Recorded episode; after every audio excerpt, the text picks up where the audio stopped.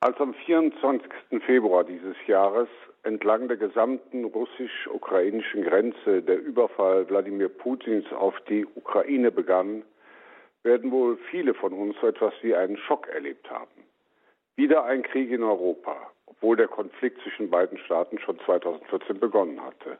Doch nun heulten Sirenen direkt vor den Grenzen der EU-Staaten und damit auch vor Ländern, die zur NATO gehören. Im Baltikum befürchtete man das Schlimmste. In Polen wurden Erinnerungen an den sowjetischen Überfall im Zweiten Weltkrieg wieder wach. Das Fernsehen zeigte Bilder von den Bombardements der ukrainischen Hauptstadt. Der Himmel über Kiew sah aus wie der über Bagdad beim Angriff der USA auf den Irak Saddam Husseins.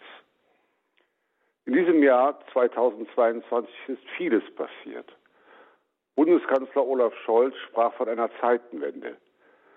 Mit dem Niedergang des kommunistischen Ostblocks, der deutschen Wiedervereinigung und dem Ende des Krieges schien für Europa eine Friedensordnung heraufgezogen zu sein, die über 30 Jahre gehalten hatte. Jetzt plötzlich sah alles anders aus. Sogar die Gefahr eines Atomkriegs stand am Horizont. Papst Franziskus warnte vor einer Ausweitung des Konflikts, sprach vor einer nuklearen Bedrohung der Erde und weihte am 25. März dieses Jahres die Welt und die Menschheit den unbefleckten Herz Mariens mit den Worten, wir aber sind vom Weg des Friedens abgekommen. Er vollzog die Weihe genauso, wie es die Mutter Gottes von Fatima der Seherin Lucia aufgetragen hatte, in Gemeinschaft mit den Bischöfen auf allen Kontinenten. Ich muss hier nicht daran erinnern, wie alles weitergegangen ist. Das Gas wurde knapp, eine Inflation traf vor allem das Portemonnaie der Menschen mit bescheidenen Einkommen. Die Flüchtlinge aus der Ukraine, vor allem Mütter mit Kindern, kamen und auch die Deutschen halfen großzügig einem bedrängten Volk in größter Not. Im Laufe des Jahres entwand man sich endlich dem strengen Zugriff der Corona-Epidemie mit all ihren Einschränkungen.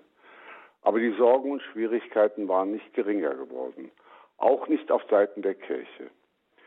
Viele Gotteshäuser waren während der Epidemie leer geworden. Vor allem die Kinder kamen vielerorts mit der Lockerung der Schutzmaßnahmen nicht mehr in die Kirchen zurück. Und ebenfalls im Februar 2022 fand die dritte Versammlung des Synodalen Weges statt. Sie stimmte mit großer Mehrheit der Bischöfe über wichtige Themen ab, die viele Katholiken verunsichert haben so über den Orientierungstext als Magna Carta des synodalen Weges, über den Grundtext zur Macht in der Kirche und über weitere Handlungstexte zu Priestertum, Frauenweihe und Sexualmoral. Auch hier muss man nicht daran erinnern, wie die Dinge weitergegangen sind. Beim Adlimina-Besuch in Rom haben sich die deutschen Bischöfe jetzt im November deutliche Worte der Kritik von führenden Vertretern der römischen Kurie anhören müssen. Das liegt gerade erst zurück. Aber auch die Durchhalteparolen der Protagonisten dieses Weges liegen uns noch in den Ohren. Man will den synodalen Weg zu Ende gehen. Hier geht es nicht um ein oberflächliches Spiel nach dem Motto, eine Ortskirche will formen und Rom macht den Bremser. Hier geht es vielmehr darum, dass dem Ansinnen der Vordenker, man kann sagen Chefideologen des synodalen Wegs, ein Bild von Kirche vor Augen steht, die sich von einer durch die Offenbarung bezeugte Wahrheit, von Tradition und Lehren verabschiedet und die Glaubensentscheidungen, wie die auch immer ausfällt und wie sie sich dann auch immer auf das praktische Leben auswirkt, ganz in die Hände des einzelnen Subjekts legen will. Eine Kirche der Freiheit nennt das etwa ein Vordenker des synodalen Wegs, der Freiburger Fundamentaltheologen Magnus Stried. Dagegen hat sich im Ausland, in der Weltkirche, aber auch in Deutschland selbst heftiger Widerstand geregt, dem Papst und Vatikan aufgegriffen haben. Wir wissen nicht, wie es weitergeht. Im März soll der synodale Weg enden und eine qualifizierte Minderheit der Bischöfe ist nicht mehr bereit, den Weg bis zum bitteren Weg zu Ende zu gehen. Was wird dann kommen? Ein faktisches Schisma, ein Machtwort Roms, das noch mehr enttäuschte Kirchenveränderer zu anderen Konfessionen treiben wird. Frust, Wut und Enttäuschung kommen 2023 unweigerlich auch auf uns zu.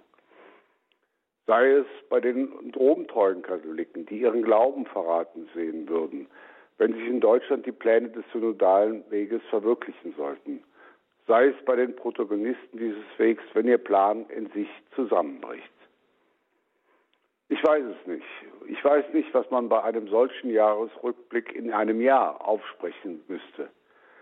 Aber die deutschen Befindlichkeiten innerhalb der Amtskirche gleichen derzeit Bemühungen, im eigenen Haus die Lampen blank zu putzen, während die Welt rundherum schon in Flammen steht. Noch einmal zum Szenario. In diesen Tagen droht den Armeniern in Bergkarabach immerhin 120.000 Menschen der Hungertod, weil sie von Aserbaidschan eingekesselt und von der Zufuhr an Lebensmitteln abgeschnitten sind. Auch im Libanon droht eine humanitäre Katastrophe. Die Menschen fliehen. Noch einmal Papst Franziskus, der schon vor Wochen, am 10. September, vor den Mitgliedern der Akademie der Wissenschaften deutliche Worte sagte. Ich zitiere den Text wörtlich, weil es den noch nicht auf Deutsch gibt. In diesem historischen Augenblick der Geschichte bitte ich euch, das Wissen zu fördern, das zum Ziel hat, Frieden zu schaffen. Nach den beiden tragischen Weltkriegen sah es so aus, aus, als habe die Welt gelernt, sie in Richtung der Menschenrechte, des internationalen Rechts und der vielfältigen Formen von Kooperation zu bewegen. Aber leider zeigt die Welt Anzeichen von Rückschritten. Nicht nur intensivieren sich anachronistische Konflikte, sondern es werden auch wieder in sich geschlossene, verschärfte und aggressive Nationalismen wach und auch neue Unterwerfungskriege die Zivilisten, Alte, Kranke und Kinder treffen und überall für Zerstörung sorgen. Die zahlreichen bewaffneten Konflikte, die derzeit laufen, rufen erste Sorgen hervor. Ich habe immer gesagt, dass dies ein dritter Weltkrieg in Raten sei, aber heute können wir von einem totalen Krieg sprechen. Und die Gefahren für die Menschen und die Personen sind immer größer. Der heilige Johannes Paul II. dankte Gott, weil die Erde dank der Fürsprache Mariens vor einem Atomkrieg bewahrt worden sei. Leider müssen wir heute weiter wegen dieser Gefahr beten, die schon seit geraumer Zeit eigentlich gesandt sein müsste. Damit Ende des Zitats von Papst Franziskus. Man kann also sagen, dass 2022 das Jahr einer Epochenwende war. Einer Wende nicht gerade zum Besseren aber auch eine Wende zu mehr Gebet, das noch vertrauensvoller, inständiger und demütiger ist. Vier Zeilen aus einem kleinen Gedicht. Allein den Betern kann es noch gelingen, das Schwert ob unseren Häuptern aufzuhalten und diese Welt den richtenden Gewalten durch ein geheiligt Leben abzuringen.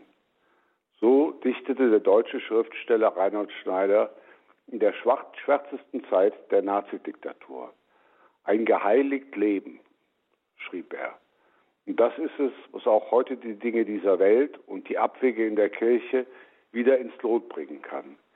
Wie jedes Jahr wird Weihnachten, das Fest der Geburt des Herrn, ein willkommener Augenblick sein, um sich erneut darüber klar zu werden, wer es ist, auf den allein wir unser Vertrauen setzen dürfen.